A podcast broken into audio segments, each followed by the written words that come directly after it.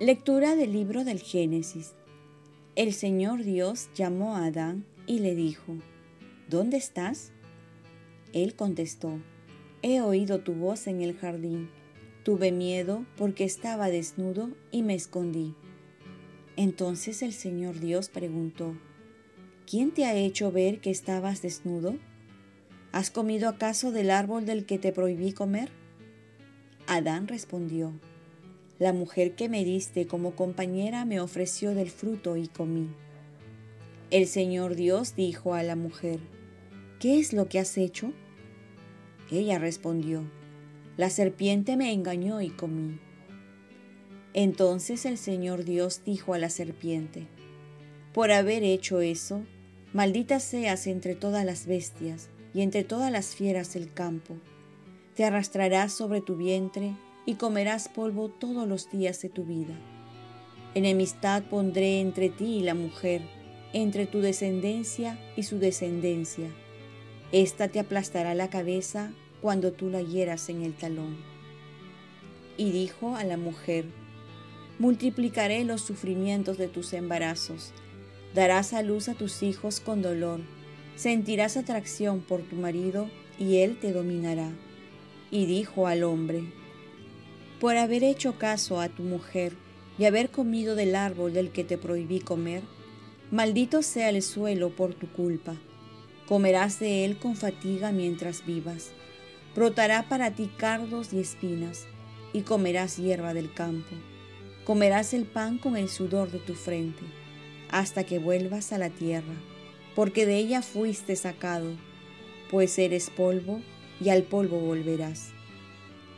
Adán llamó a su mujer Eva, por ser la madre de todos los que viven.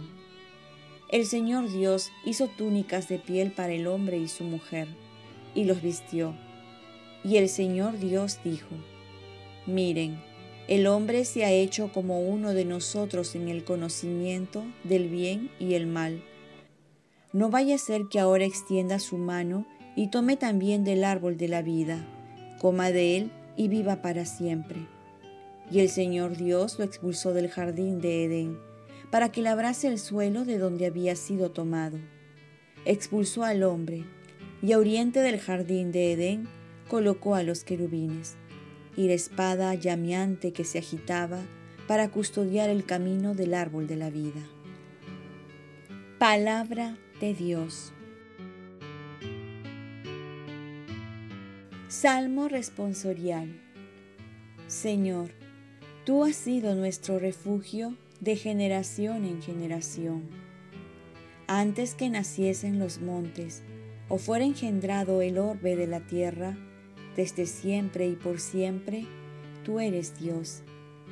Señor, tú has sido nuestro refugio de generación en generación. Tú reduces el hombre a polvo, diciendo, retornen, hijos de Adán Mil años en tu presencia son un ayer que pasó una vela nocturna. Señor, tú has sido nuestro refugio de generación en generación.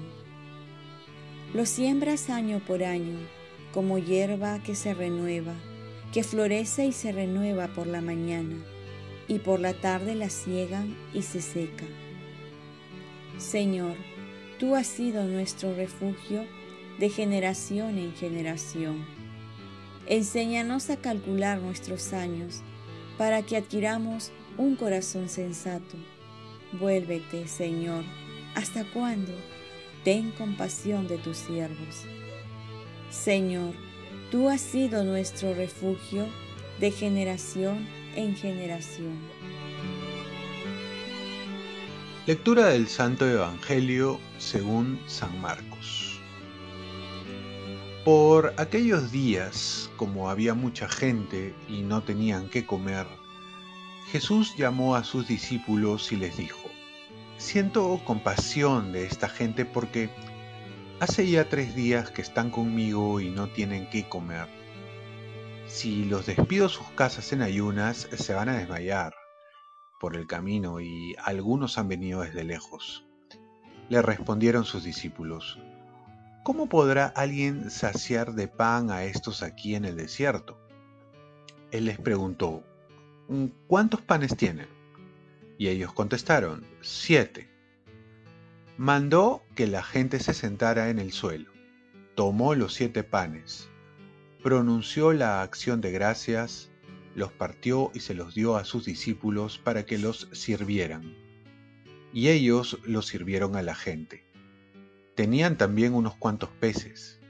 Jesús los bendijo y mandó también que los sirvieran. La gente comió hasta quedar saciada y de los trozos que sobraron llenaron siete canastas. Eran unos cuatro mil y Jesús los despidió. Enseguida subió a la barca con sus discípulos y se fue a la región de Dalmanuta. Palabra del Señor.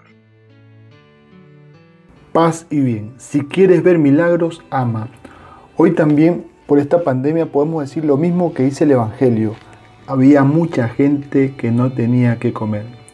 Es verdad que siempre habrá pobres, pero un cristiano no puede ser indiferente ante el hambre del otro. Y esto nos enseña Jesús, que siente compasión por aquella gente. Esto es lo primero que tiene que brotar en nuestro corazón. Sentir compasión, misericordia. Lo peor es no sentirlo o hacerse de la vista gorda, pensar que no es nuestra responsabilidad, esperar que el gobierno, la iglesia o las instituciones benefactoras se hagan cargo de ellos. Ante esta tentación inhumana, el cristiano tiene que ser un signo palpable de caridad. Es decir, tenemos que también verlos como hermanos, como hijos de un mismo Padre. Y cuando uno ve al otro como hermano y no como un desconocido, entonces brota en nosotros sentimientos que nos van a cambiar de actitud. Y así podemos pasar al segundo paso. El segundo paso es la acción es tomar la iniciativa. Jesús va a hacer el milagro de la multiplicación de los panes. Dice un dicho, donde hay amor se producen los milagros. Y es que el amor nos debe llevar a hacer algo. Tenemos que estar siempre con iniciativas, con nuevas ideas, dispuestos a ingeniárnoslas para ayudar al más necesitado. Ya sea materialmente, espiritualmente, con palabras, con gestos concretos pero siempre en esta dinámica del dar, de salir, de ver cómo podemos ayudar. Pero falta un tercer paso, que consiste en hacer participar a los otros. Cuando uno involucra a los otros, además de dar más, se hace un acto de caridad para los involucrados, porque se le da la oportunidad de amar, de sentirse útiles de dar mucho de lo que han recibido.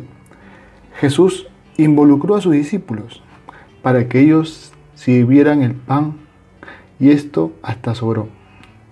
El obispo Bantuán va a decir, la caridad es el signo del discípulo del Señor y también el distintivo menos costoso y más difícil de encontrar. Oremos, Virgen María, ayúdame a ser caritativo para ver milagros en mi vida ofrezcamos nuestro día. Dios Padre nuestro, yo te ofrezco toda mi jornada, mis oraciones, pensamientos, afectos, deseos, palabras, obras, alegrías y sufrimientos, en unión con el corazón de tu Hijo Jesucristo, que sigue ofreciéndose a ti en la Eucaristía para la salvación del mundo. Que el Espíritu Santo que guió a Jesús sea mi guía y mi fuerza en este día, para ser testigo de tu amor. Con María, la Madre del Señor y de la Iglesia, te pido por las intenciones del Papa. Con San José Obrero, te encomiendo mi trabajo y mis actividades de hoy, para que se haga en mí tu voluntad. Y la bendición de Dios Todopoderoso, Padre, Hijo y Espíritu Santo, descienda sobre ti y los tuyos. Cuenta con mis oraciones, que yo cuento con las tuyas. Y que tengas un santo día.